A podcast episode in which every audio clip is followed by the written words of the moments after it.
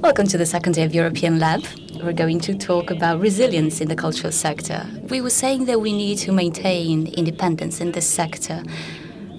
And we're talking about the economic importance of uh, public institutions. So today, we're going to talk about uh, these topics about resilience, uh, and uh, Laurent uh, will be our moderator. I will speak Romanian. I hope you can all hear me. Hello, everyone. I'm really happy to be here at the second day of European Lab. We, our panel today is called Promises Towards a Resilient Cultural Sector. I'm really happy to have some very bright people here who are also my friends.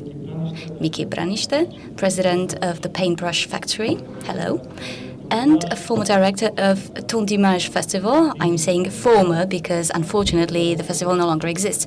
Julia Popovic, art critic, performative art critic, and one of the founding members of the Transsectorial Association of Independent Cultural Workers.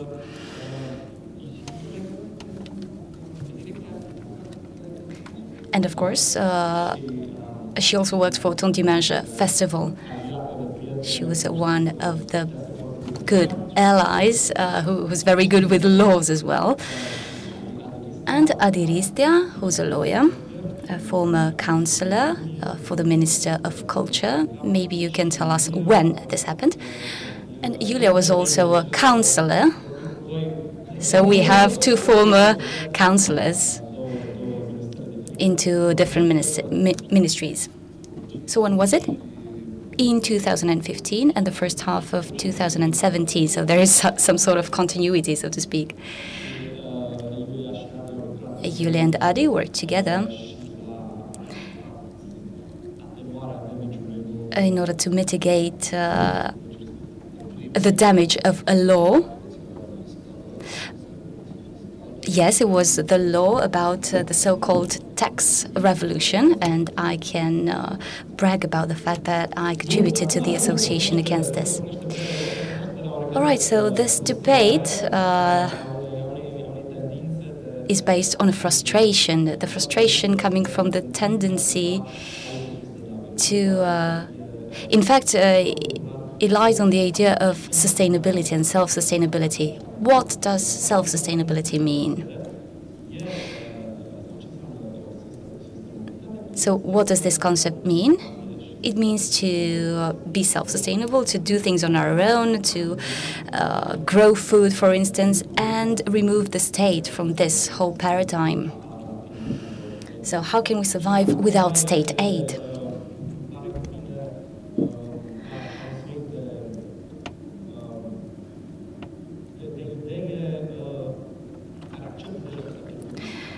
Uh, this means that we already accept the fact that the struggle has been lost. It's a post apocalyptic scenario, so everything is lost. Let's see what we can do now once the state is, has been removed. The fairest thing to do uh, would be to try to correctly subsidize the independent sector in culture. We uh, had our discussions uh, this morning at the workshop, but I would like to start this discussion by uh, putting forward a few words that we're going to use.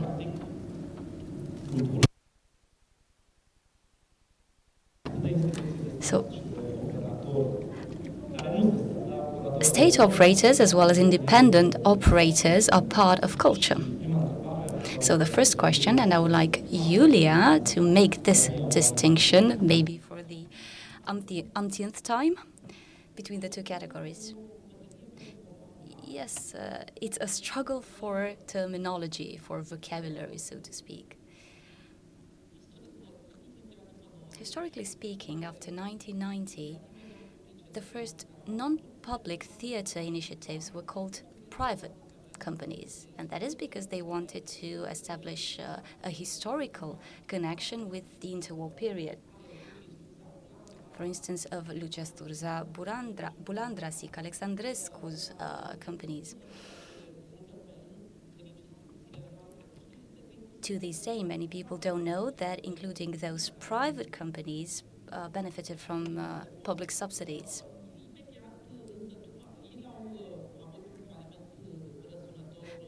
They failed resoundingly and, uh, funnily enough. And the initiatives that sprang around the year 2000 uh, drew on in the independent area. And this term, concept independent, related independence of uh, making decisions, of choosing what you what you want to play. In fact, on stage.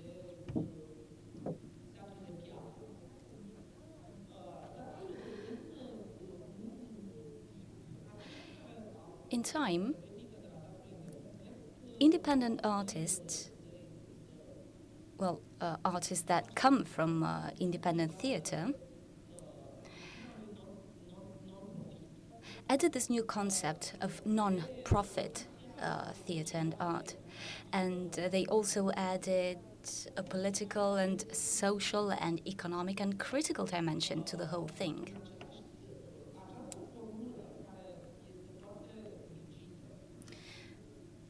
A very rigid formula because the artists working within this sector are very uh, attached uh, to, to this definition. So this kind of theater is opposed to a private kind of theater, which is not commercials, because it sounds very bad. So let's call it a private, uh, a private kind of theater. The purpose of which is to provide entertainment and not develop critical thinking within the audience or talk about education or social elements. We have many such um, theaters in Romania. They're in fact mixed uh, theater companies. They're never uh, commercially independent or financially independent. But it is a question a self perception, uh, after all. Independent theater companies were very successful, so uh, independent theater had a good.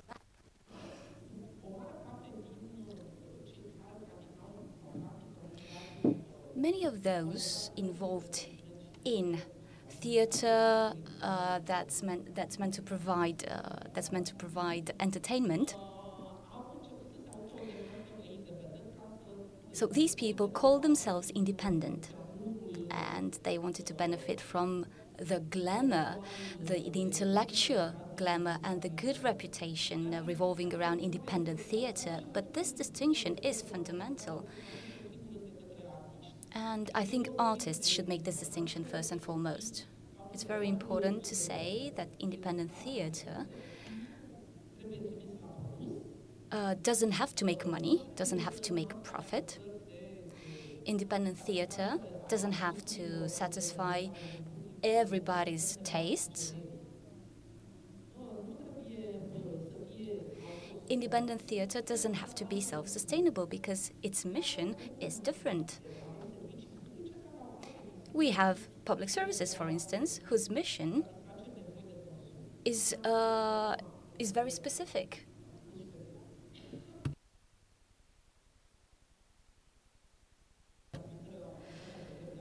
I uh, read somewhere the definition of work as it is understood by economic thinking.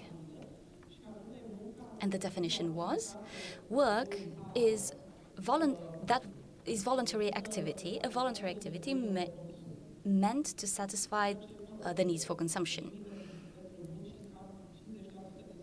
which would eliminate about 50% of the population uh, from uh, the working environment. But that's that. So, independent theatre does not tackle consumption needs. All right, so between the non statal operators, so private operators.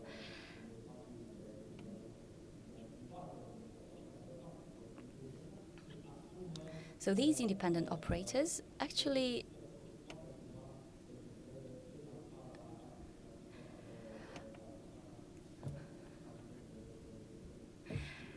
can function outside of subsidies. They don't necessarily apply for uh, cultural projects. Whereas independent operators uh, do quite the opposite. Yes, but I do need to mention.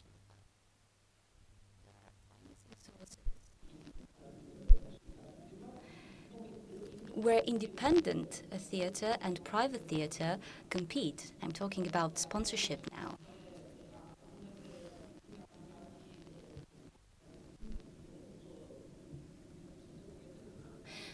But there are also uh, uh, for instance, uh, supermarkets like Kaufland, Carrefour, and other private uh, sector players uh, organize various contests.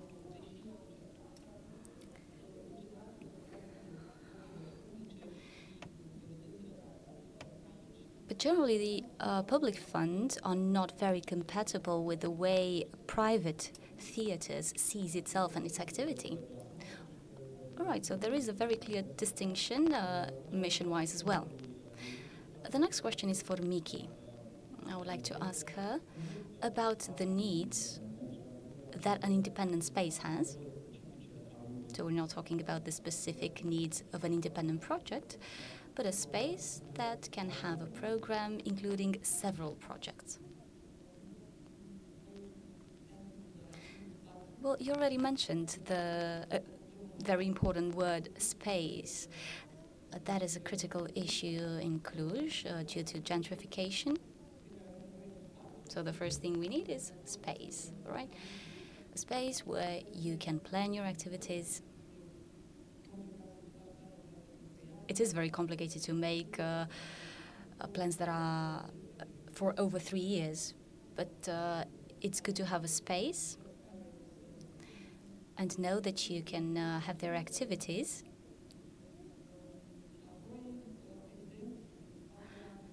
And of course, the space needs other things. You need a budget, first of all, to pay the rent.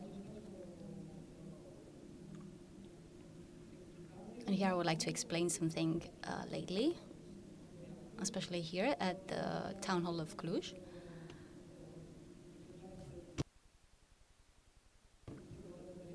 Financing regulation is based on Law 350, which makes a distinction uh, between rent, rent for offices and rent for uh, other projects and activities and events. And lately, you can only deduct um, the rent, uh, the rent you pay for uh, event uh, spaces. So basically, you're forced to make your space a public space. The budget has to go into projects, of course, but also into personnel, a team. Many times the team is, in is invisible, especially for finances. I talked about the team, right? So that's the human resource. The team needs to have a vision. It needs to do uh, to know what the mission is and how uh, it can implement it. But the team also needs a predictable context, and currently we don't have that.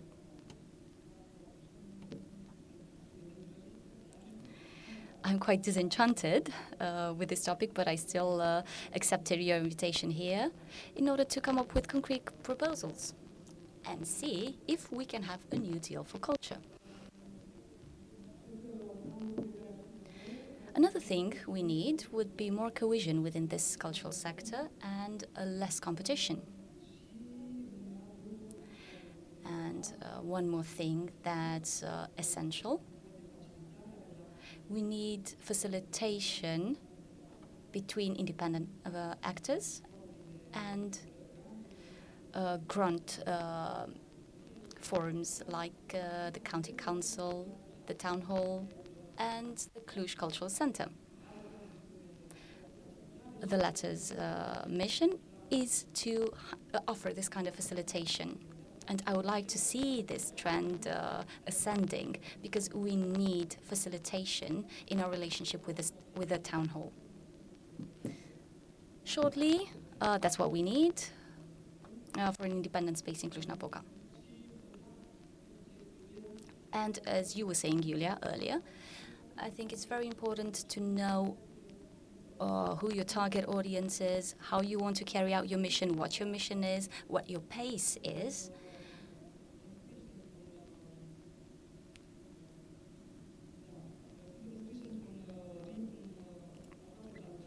We are uh, uh, working at a very high speed here.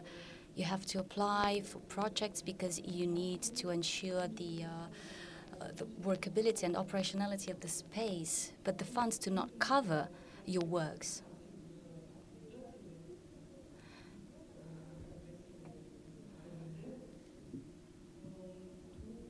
So from the funds that you get, you you have to to use for the events as well as for the personnel and everything that goes uh, in order to build the events, which is not feasible. So we need other possibilities and other resources in order to become sustainable.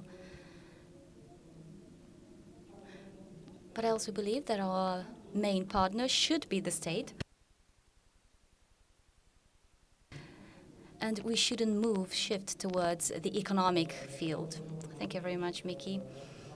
I would like to ask Adrian now to uh, give us a brief presentation an introduction into the to the economic mechanisms of, an, of a cultural institution, a state cultural institution, and of a private um, cultural operator and an independent operator.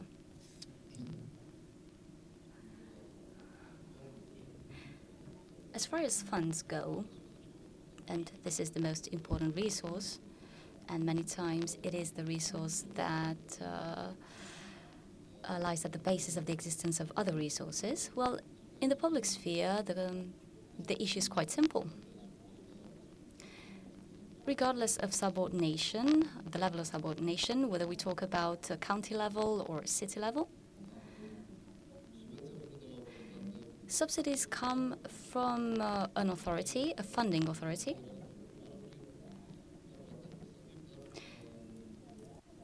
And this authority is superior, not necessarily uh, from an administrative point of view, but because it organizes the management uh, contest so we're talking about public funding, whether they come from uh, the local or uh, regional level. On average, we're talking about 85 90% of the total uh, funding. But the rest also come, uh, the rest of uh, 10 15% also comes from some kind of subsidies. Independence does not exist. Self-reliance does not exist.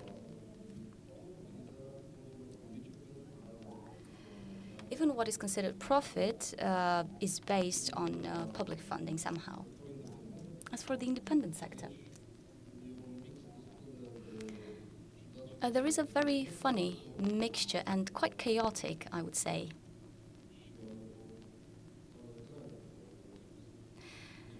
there's a red race for getting funding. As Miki was saying, you need to get money from a project in order to make your whole organization and your whole space sustainable.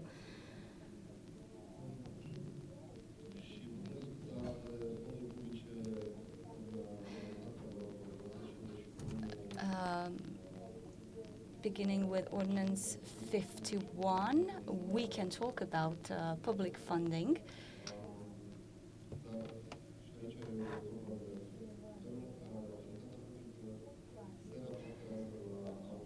Can see how public authorities uh, really tries to give real solutions because along the lines of what you were saying, I think that through a, a legal loophole,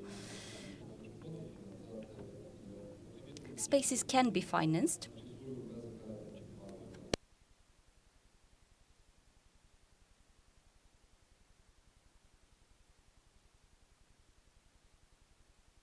So through this legal loophole, I think we can finance the main activity, which is the event, as well as the whole organization.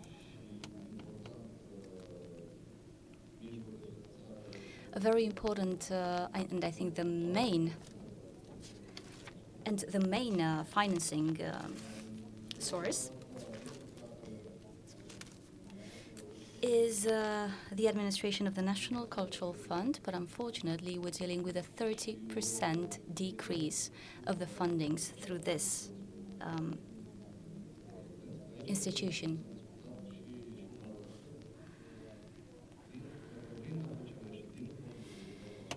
So, the administration of the National Cultural Fund also finances public um, players, not only independent players. So we're not talking about a fund that's exclusively destined to independent workers.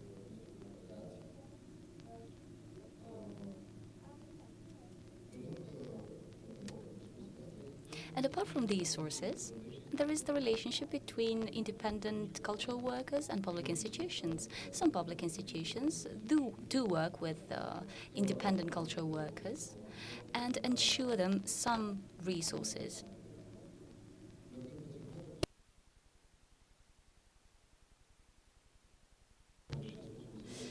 As for sponsorships, well, sponsorships are also a type of market, like, uh, and it can be a source of financing.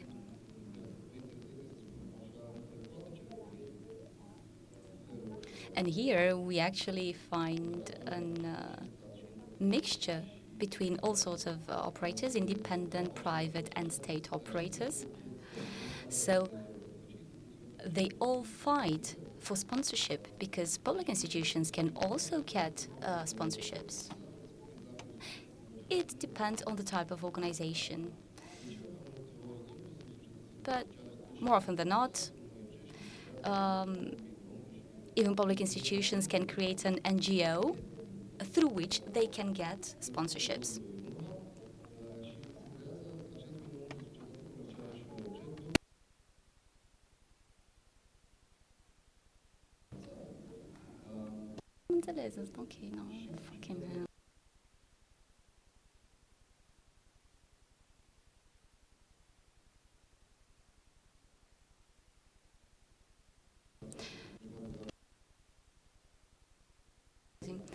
As for advertising,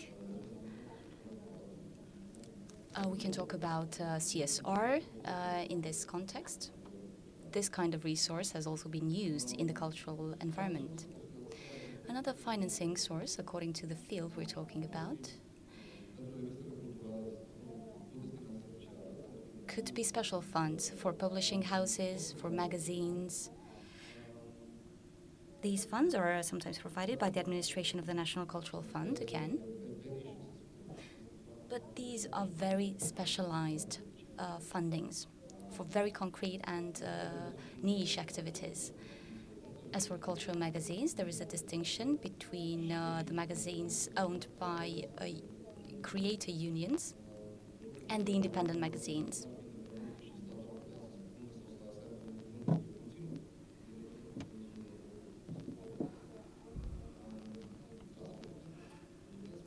So it's safe to say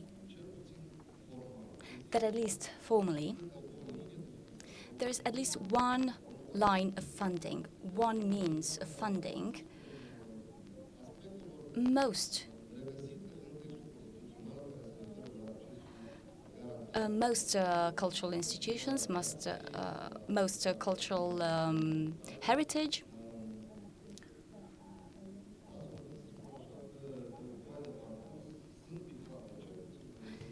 So basically, at least formally, we can uh, we can access some kinds of some kind of funding.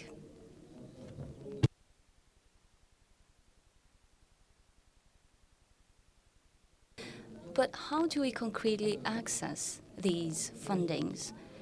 Do they bring real solutions? Do they meet the needs of the cultural sector?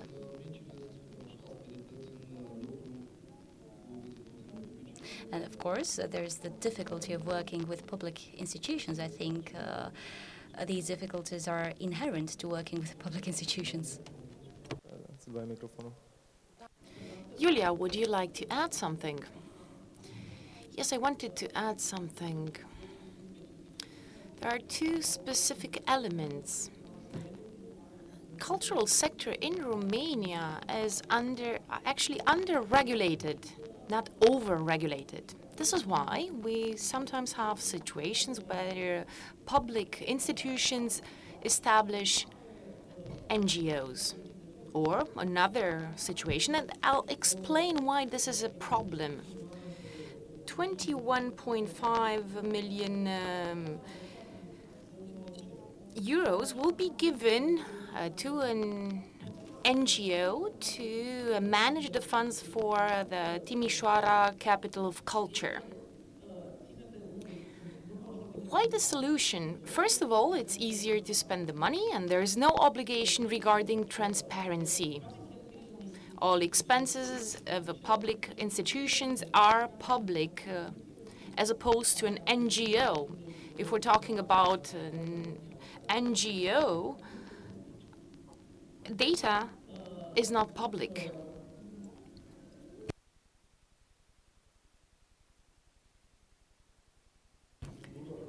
I wanted to add something. Of course, transparency is also an issue. They don't have the same obligation. On the other hand, they have uh, more tools or possibilities uh, when it comes to hiring personnel, acquisitions, and so on. But there is this lack of transparency, as you mentioned. I was talking earlier the funds that public institutions have, they have public funds. Of course, a state theater, theater when it sells uh, tickets, uh, they still have in their budget funds from public uh, authorities.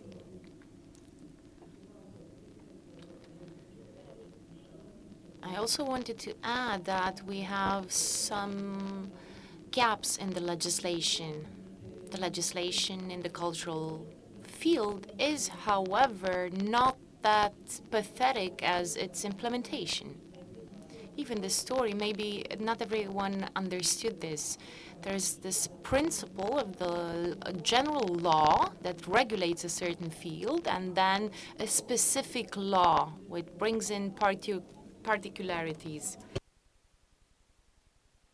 law number 351 regulates public funding for the cultural sector. If we're talking about environmental, sport uh, projects, and so on, we have another law. And then we have Ordinance 51 now from 98, and this is for grants in the cultural field. In principle, the specific law prevails in front of the general law, and then we have the Ordinance uh, 51. However, this ordinance establishes the uh, obligation to set up uh, commissions with external experts.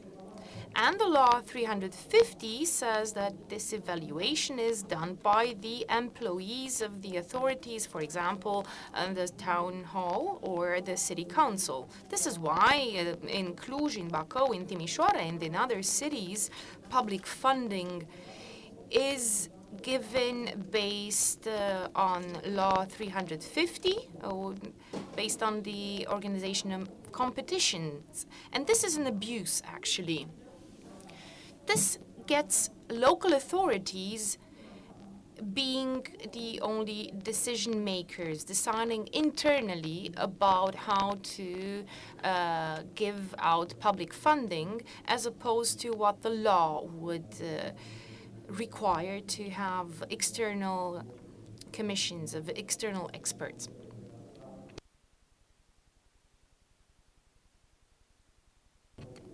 Yeah, well, for sure come back to independence and their role for the public interest.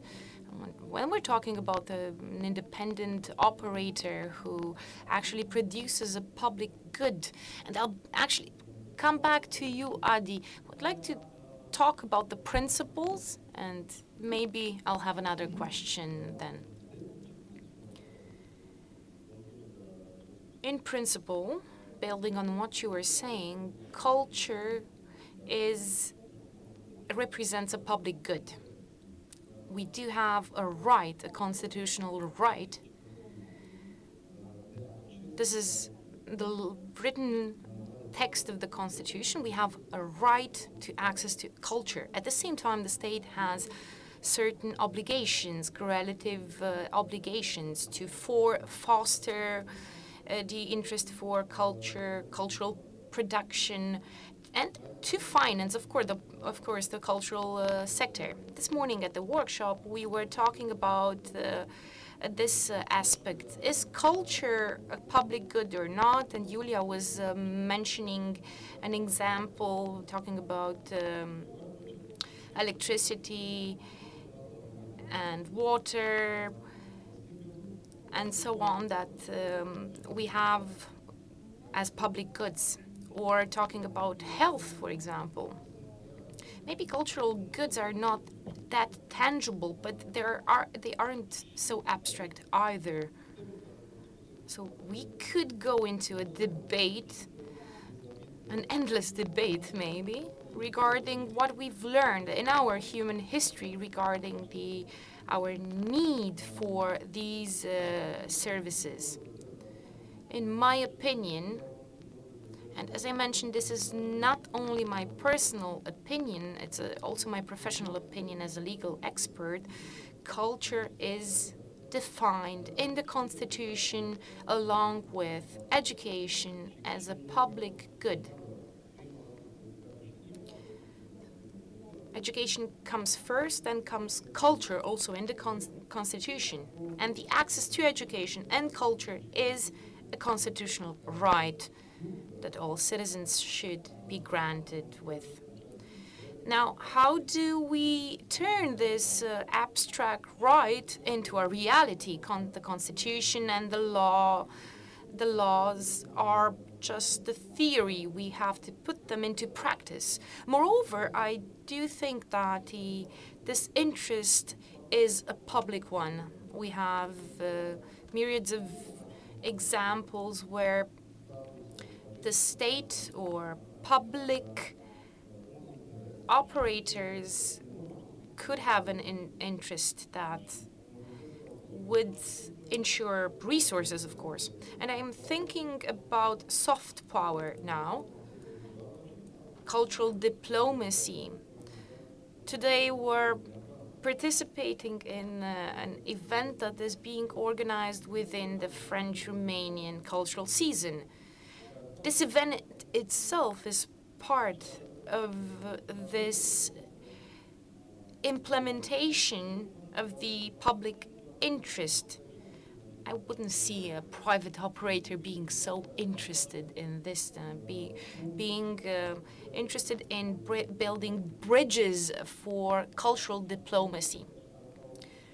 I'll take your idea and go to Julia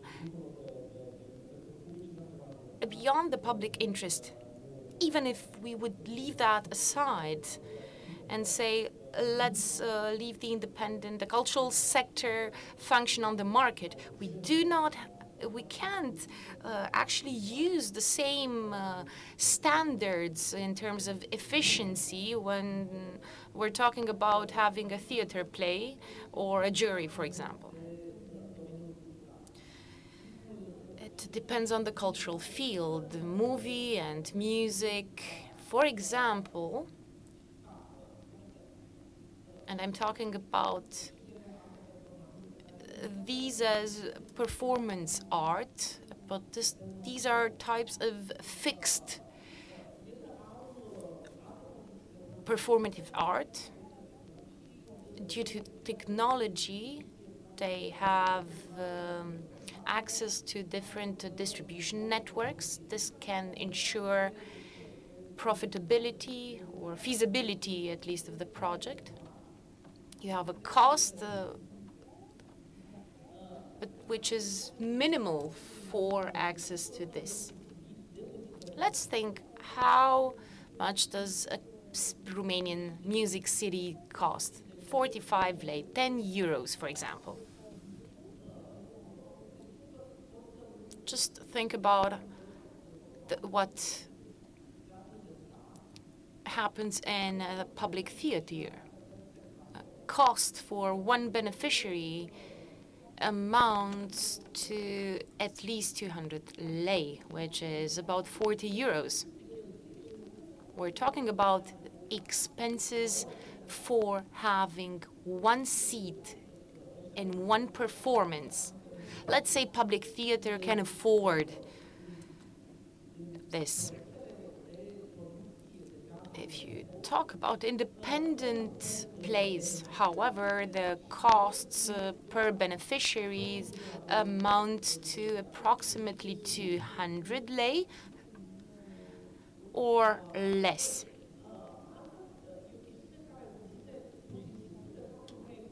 This is something that has to do with the fact that, economically speaking, performative art, live performative art, which does not have a support, have high production expenses,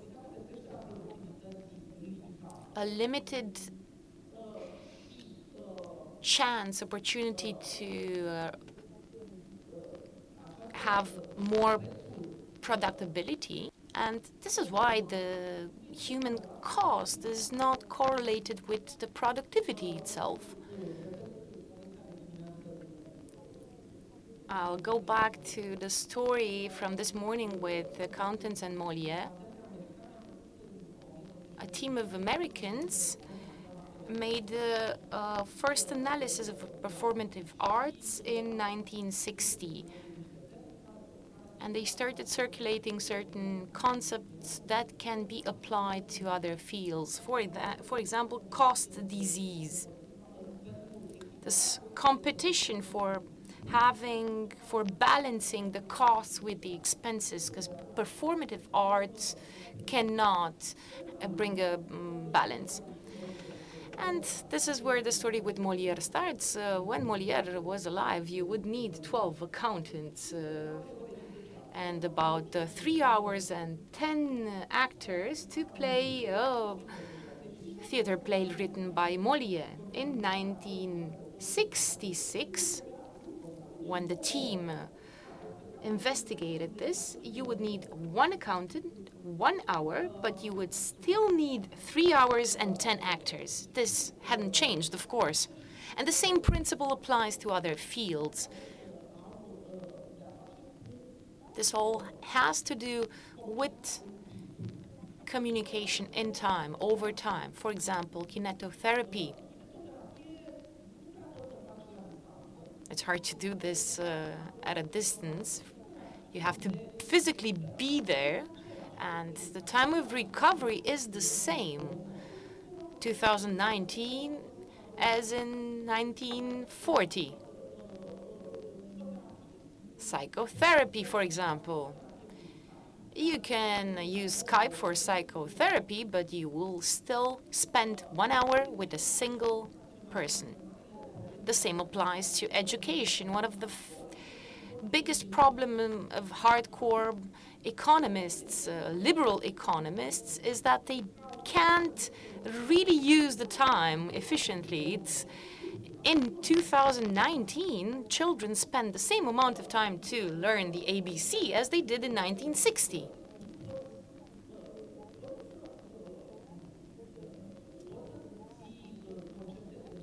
You can have music concerts in uh, larger halls, but a classroom will still have a limit. There will be 30 pupils, tops.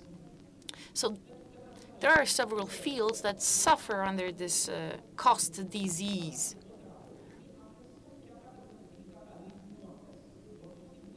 The pay a therapeutic gets has risen in time, although the time spent is the same. So you, you are, this is not correlated to productivity as it happens in industry, for example. There are other elements, particular elements of the cultural field. For example, revenues by artists are not correlated to the same criteria as in other fields. In other fields, we have a correlation between uh, education, experience, and the pay that you get.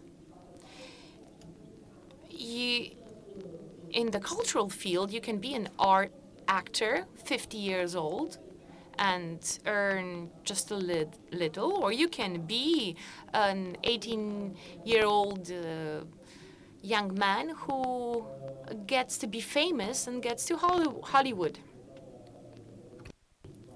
Just to summarize the first half of our discussions, and then I'll also give the floor to the audience here. Shortly, just to give you two other three ideas from this morning. Apart from the public interests that are served by the independent uh, operator, there is another important element that independent artists reach the periphery, far away places, what uh, state institutions do not manage to do. Then we have public uh, institutions that have a special line of funding. Then we have uh, operators, independent cultural independence. I'm not allowed to say institution. Julia won't allow this. So we have the operators then uh, that apply for funding at the administration of uh, the National Cultural Fund.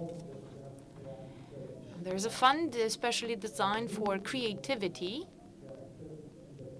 not for independent cre- creativity. So somebody who is creative applies for funding along with public institutions. This means uh, that operator will be eliminated from the very beginning. And I'll give the floor to Miki and um, then have a round, maybe around the table. What do you think about this? Is there such a thing as a new deal for culture that we could develop.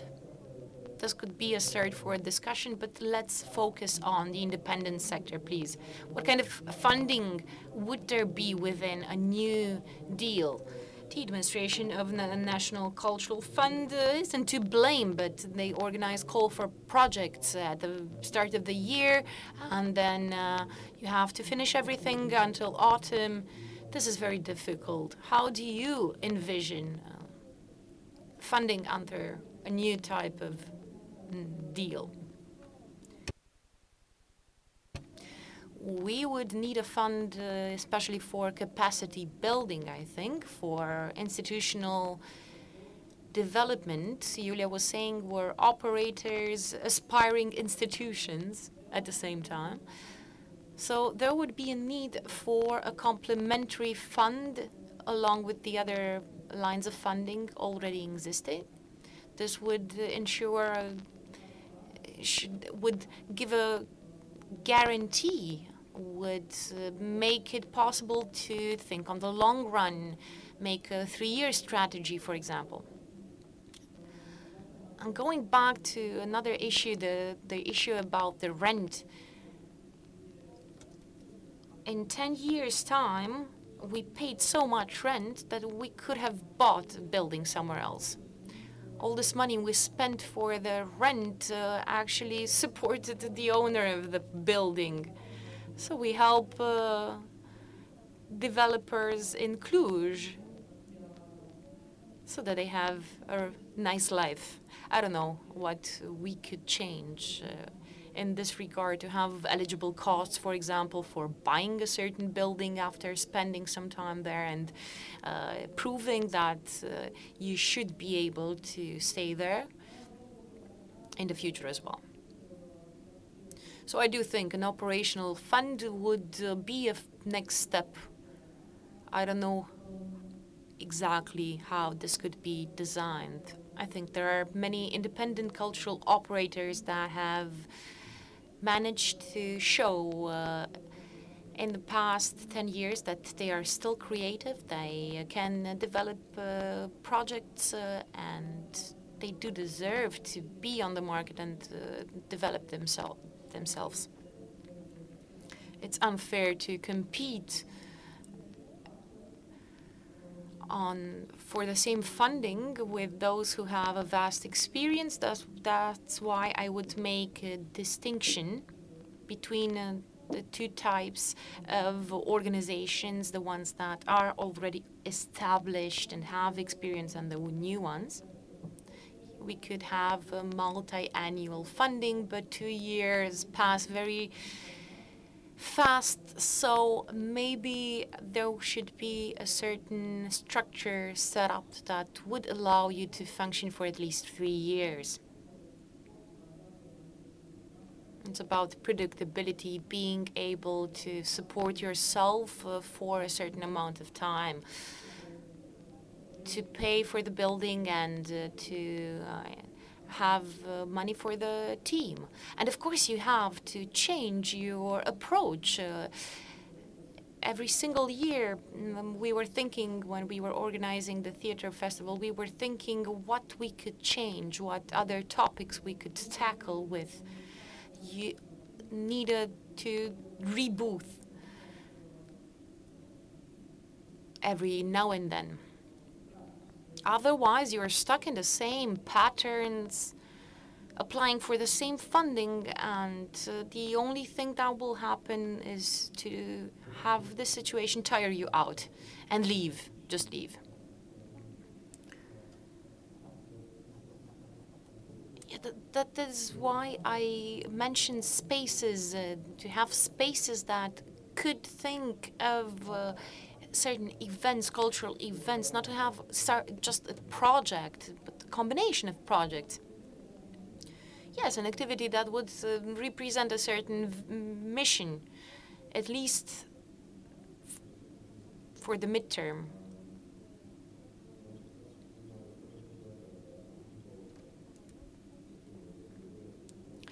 I wanted to highlight something, and I don't know if I was successful when talking about culture. A public institution that is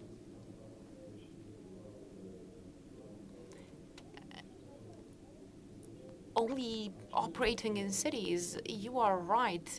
Uh, there should be an access to culture in rural areas as, as well what I was mentioning, the Constitution uh, says that all citizens have um, free access. They, they have access. They need to have access. They have the right to access uh, culture, cultural events. But this is just in theory. The the authorities should translate this right of the city uh, citizens into something very pragmatic that exists in reality. We could go on talking forever about this, but I think that the needs of the cultural sector I do think that, that this sector in this sector, experience counts a lot.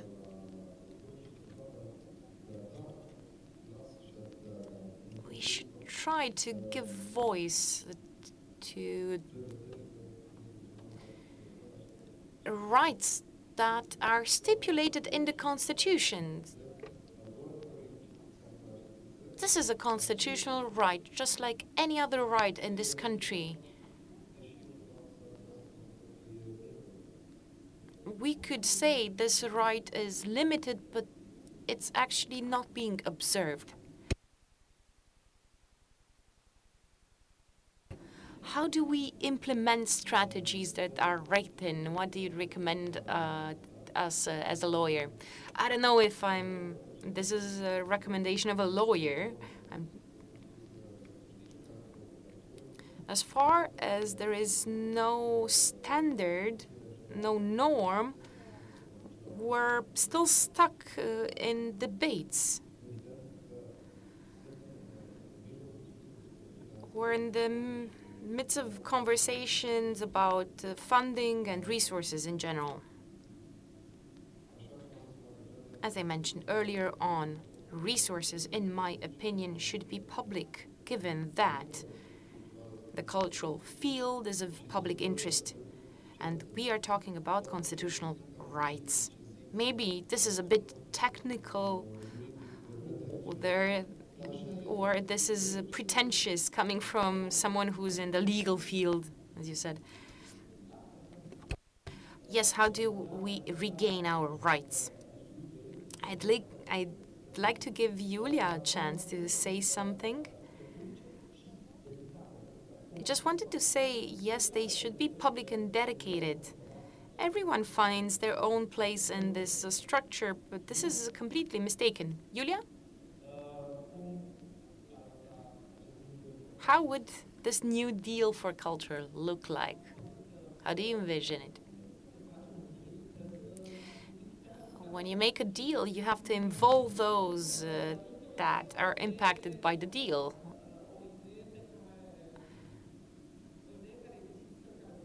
This is an idea that is just floating in the air.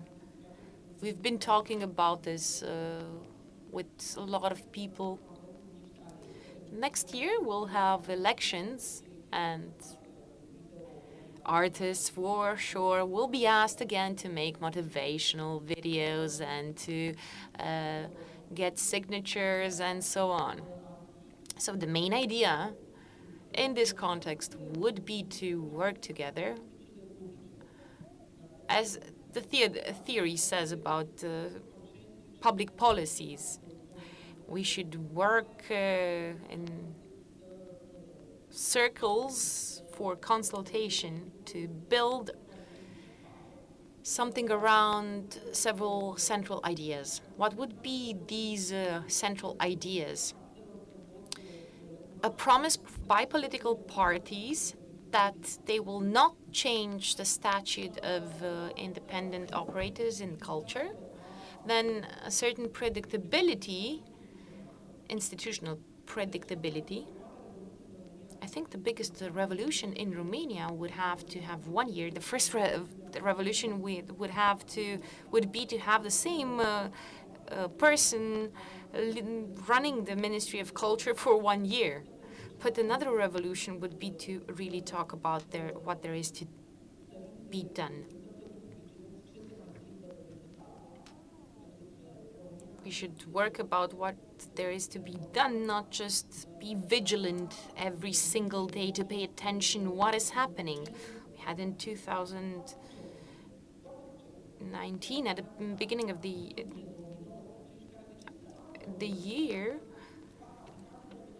an ordinance that um, was um, adopted and it was very urgent. That's why they needed to adopt an ordinance. It was only applied the six months later isn't wasn't that an emergency? So this would uh, be something that there should be done to have uh, a clear regulation of the relationship between the public sector and the independent uh, cultural operators, and then we need a certain approach towards cultural workers as workers per se. And what I was still saying uh,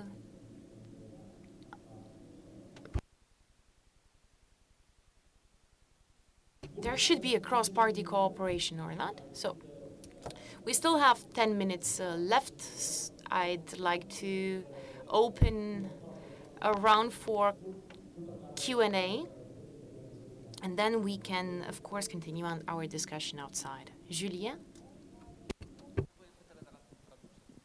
Da, uh, nu, știu dacă se face.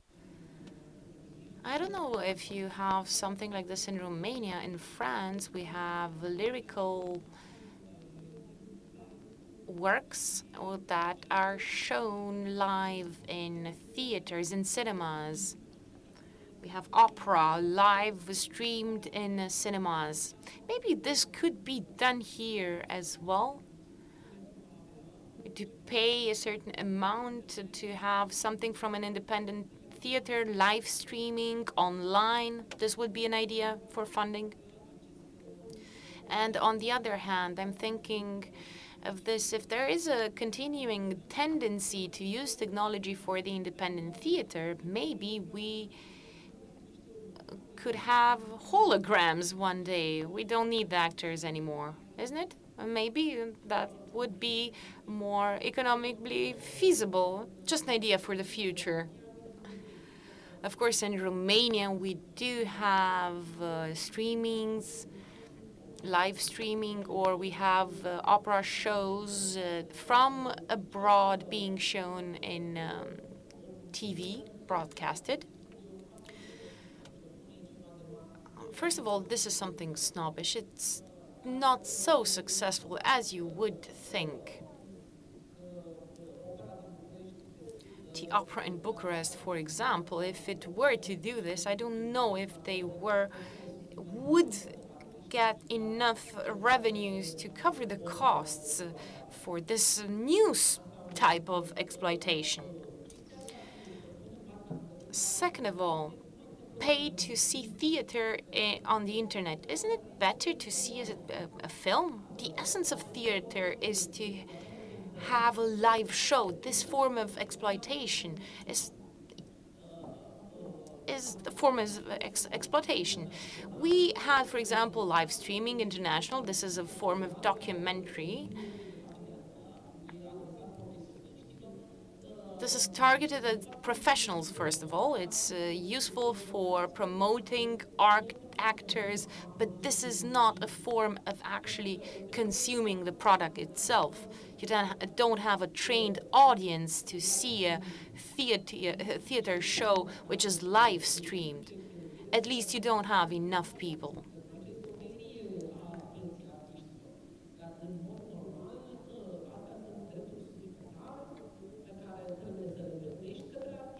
and you should pay the artists actually if uh, the show is live streamed. This should be extra money that the actors get. So the interest for live art is relevant. The idea of holograms. Why not? Maybe this is how the future will look like. But what we can now see in, on an international scale, two tendencies.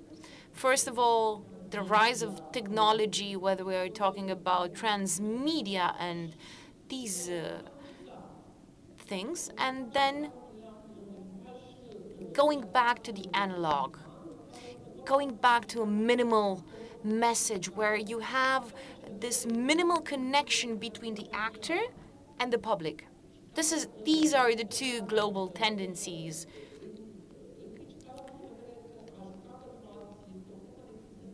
Playing for other people is a form of human existence. We actually play all day long. Okay, I'll uh, let you continue with Julian in the break. Istvan?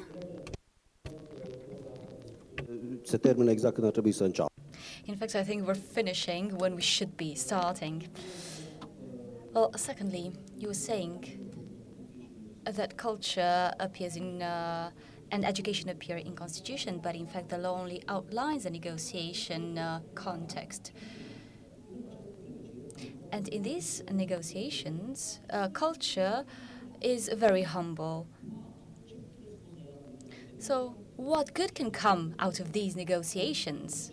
Look at the past 30 years. What culture doesn't see is that capital really needs culture. Uh, polit- the uh, politics needs uh, culture to be legit, to be seen as legitimate, and so on and so forth. And uh, at the same time, culture is too humble. So, thinking of uh, the needs culture has, culture needs to see that it has a true power for, for negotiation.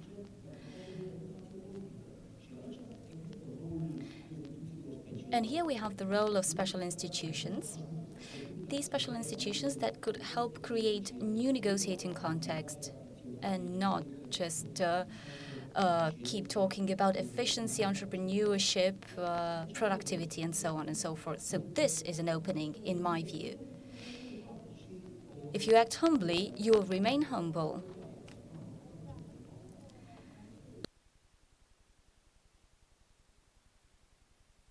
Thank you very much, Istvan. Are there any other comments in the room? One more comment, one more question if you have.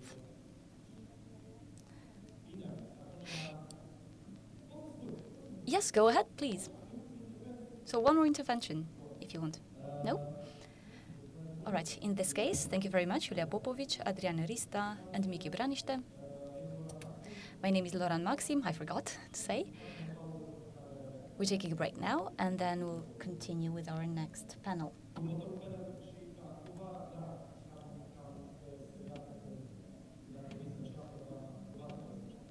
And it's true, we're uh, finishing just as we should be starting, but at least we've taken one small step. Thank you very much for participa- participating.